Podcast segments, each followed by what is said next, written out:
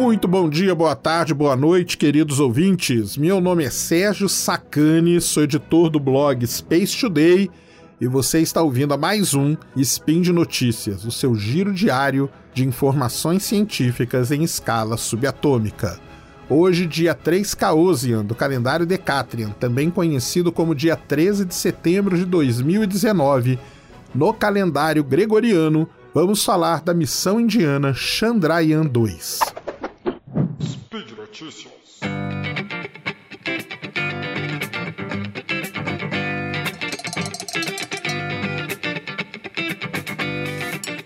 Muito bem, queridos ouvintes, estamos aqui hoje para conversar um pouco com vocês sobre a missão indiana enviada para a Lua, a missão Chandrayaan 2, que chegou na Lua, mas teve um problema com o seu lander, o lander chamado Vikram.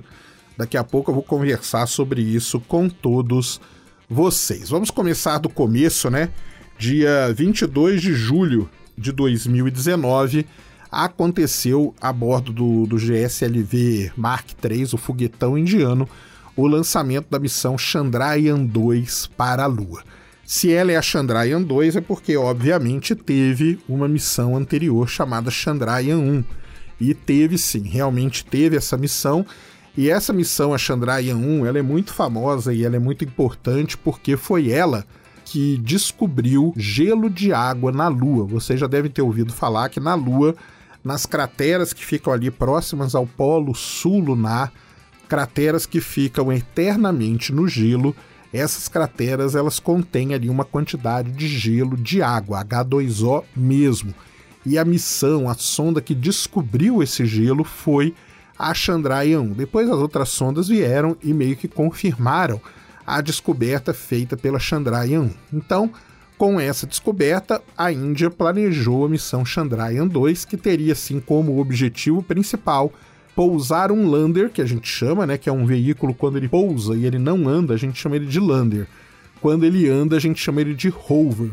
Então ela queria, o objetivo da, da Índia era pousar essa, esse lander ali próximo ao Polo Sul lunar, aproximadamente pela, pela latitude menos 70 graus, para poder então investigar esse gelo que a Chandrayaan 1 tinha detectado em órbita. A Chandrayaan 1 ela ficou só na órbita da Lua. A missão Chandrayaan 2 ela é considerada uma missão, digamos, tripla. Ela é 3 em 1. Ela tem um módulo que orbita a Lua, que a gente chama de orbitador ou módulo orbital, ela tem um lander, como eu já falei, que é um veículo que pousa só na Lua, chamado Vikram, e ela tem um rover, que é um pequeno jeepzinho robô que iria descer do Vikram para investigar ali a região próxima. E esse rover tem o nome de Pragyan. Então são esses três veículos que iriam estudar o nosso satélite natural. Dia 22 de julho, então, aconteceu o lançamento, um lançamento que aconteceu depois de muitos atrasos, muitos adiamentos, tá? Esse lançamento da Chandrayaan 2, ele está sendo esperado mais ou menos desde dezembro de 2018, mas vem sendo adiado, adiado, adiado, até que no dia 22 de julho deu tudo certo e ela partiu.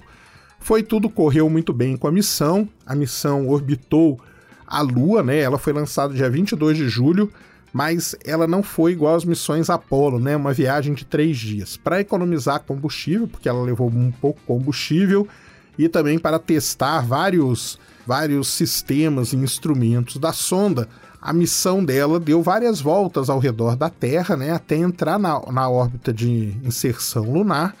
E na trajetória de inserção lunar, depois ela entrou na órbita lunar, ou seja, ela basicamente saiu dia 22 de julho da Terra, e entrou ali na órbita da Lua a partir do dia 4, 5 de setembro, um pouco antes, né?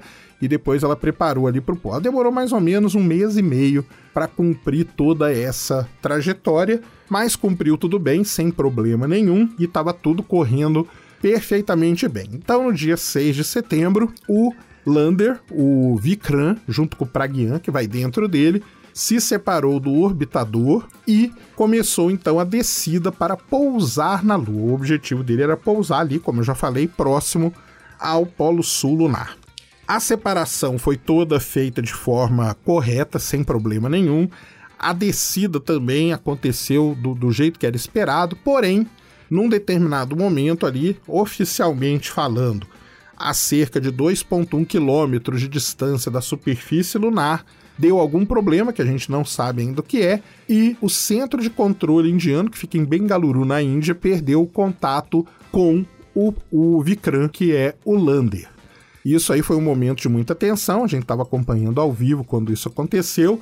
Bem, perdeu o contato, a missão foi dada basicamente como perdida. Eles não dão como perdida, porque eles acabam comemorando a, o fato de você ter entrado na órbita da Lua e tudo mais, mas foi uma missão dada como perdida. O primeiro-ministro indiano ele estava acompanhando em loco, lá no centro de controle, todo o procedimento. Ele abraçou, teve cenas fortíssimas.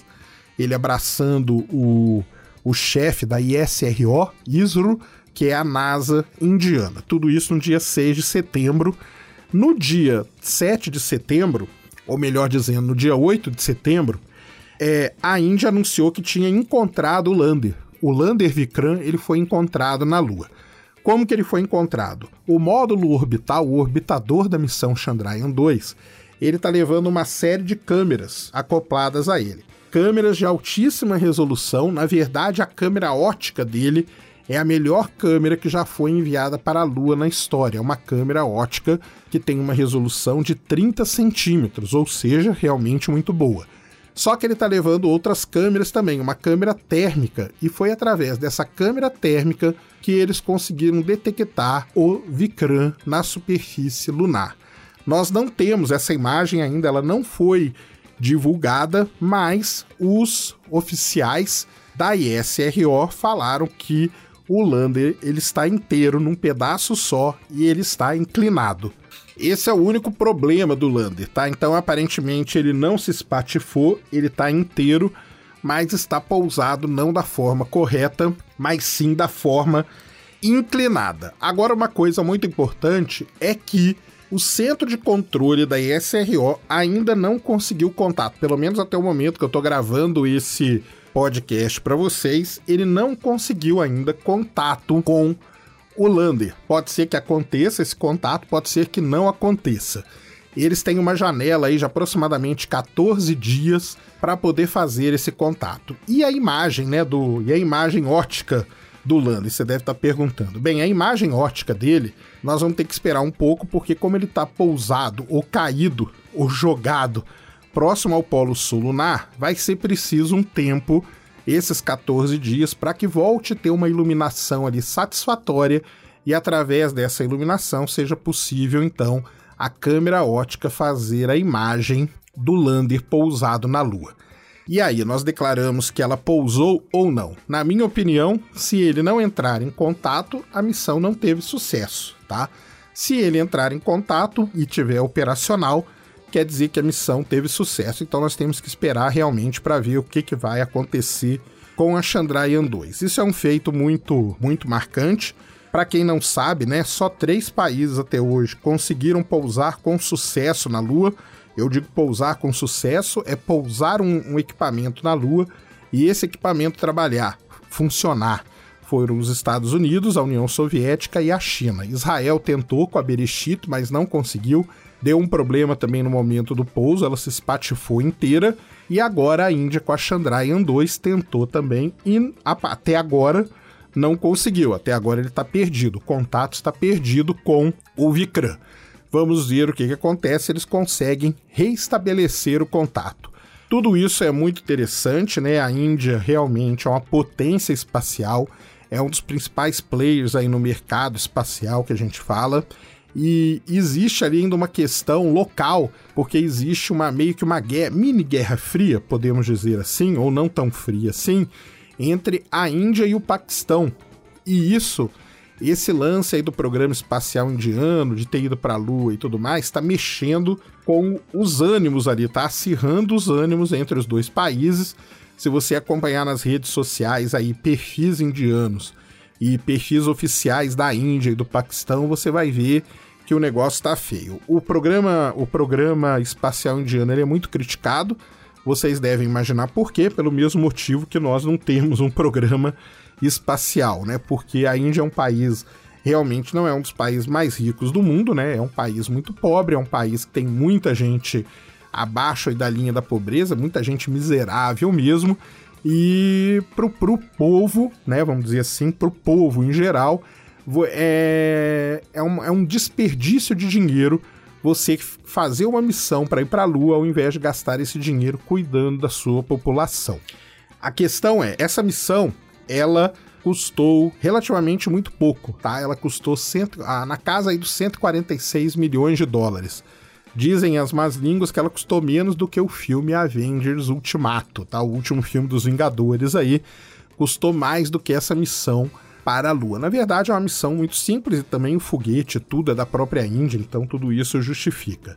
Essa questão de você investir na no seu, no seu poderio, digamos, espacial e não investir né, em educação, não investir em saúde e tal, não, não, na minha opinião, não faz muito sentido, porque esse dinheiro é um dinheiro que é separado para isso.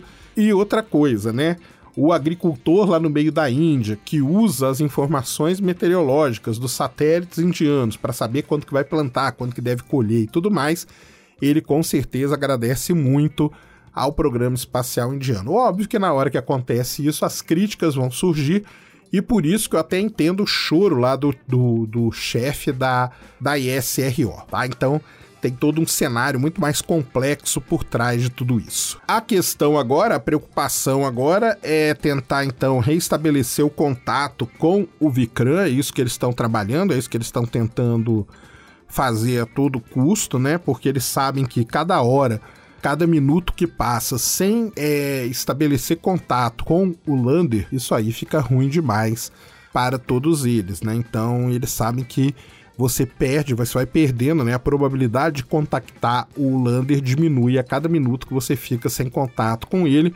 Por isso que eles estão trabalhando nisso e estão esperando as imagens também. Como eu falei até o momento que eu estou gravando aqui, a imagem não foi divulgada. Eles simplesmente falaram isso e falaram que ele está inteiro e que está de lado. Embora tenham também outros perfis por aí nas redes sociais falando que não, ele não está inteiro, não, ele está todo arrebentado. Bem, a gente precisa esperar as imagens para saber exatamente o que que vai, o que que está acontecendo com o Vikram. A gente torce para que dê certo, porque é uma missão que tem um caráter científico aí muito, muito importante, muito interessante. Esse lance de você de você estudar a água na Lua é fundamental, principalmente quando a gente quer voltar para a Lua agora você saber exatamente o quanto de água tem, aonde que tá essa água, realmente é algo que, que é preciso saber. E eu tô lembrando aqui que eu já gravei um spin de notícias esse ano falando sobre a Chang'e 4, que é o módulo, o lander e o rover chinês que estão pousados lá no lado oculto da Lua. E eles estão lá e estão funcionando ainda, já vai para o seu nono dia, que é o nono mês, né? Lembrando que um dia na Lua dura aproximadamente aí 28 dias terrestres. Muito bem, então. Então nós vamos ficar aqui. Vai, acompanhe aí pelo site, acompanhe aí pelas redes sociais, me sigam, que assim que sair a imagem, assim que sair qualquer notícia sobre o, o estado do Vikram, se eles conseguiram ou não contato com o Vikram, como que o Vikram tá e se ele tá operacional ou não, eu divulgarei assim que sair, assim que sair a imagem, eu também divulgarei. Então, para você ficar por dentro, siga a gente todo aí nas redes sociais, siga o site também e fique por dentro de tudo isso, porque realmente é muito importante. Só nos resta torcer e só nos resta aguardar. Ficaremos no aguardo então e depois eu volto com mais informações. Muito bem, então esse foi mais um spin de notícias aqui astronômico, se bem que dessa vez mais astronáutico, né? Ou mais planetário, digamos, né, do que propriamente dito astronômico, mas é algo que a gente precisava conversar e trazer aqui para vocês. Nesse meio tempo teve tanta coisa para a gente falar, né? Poderia trazer fazer vários outros programas aqui, mas como isso aconteceu exatamente na semana do programa de astronomia, eu tô trazendo isso aqui para vocês. Beleza? Espero que vocês tenham gostado. Comentem aí, divulguem à vontade esse podcast. Muito obrigado a todos. Fui.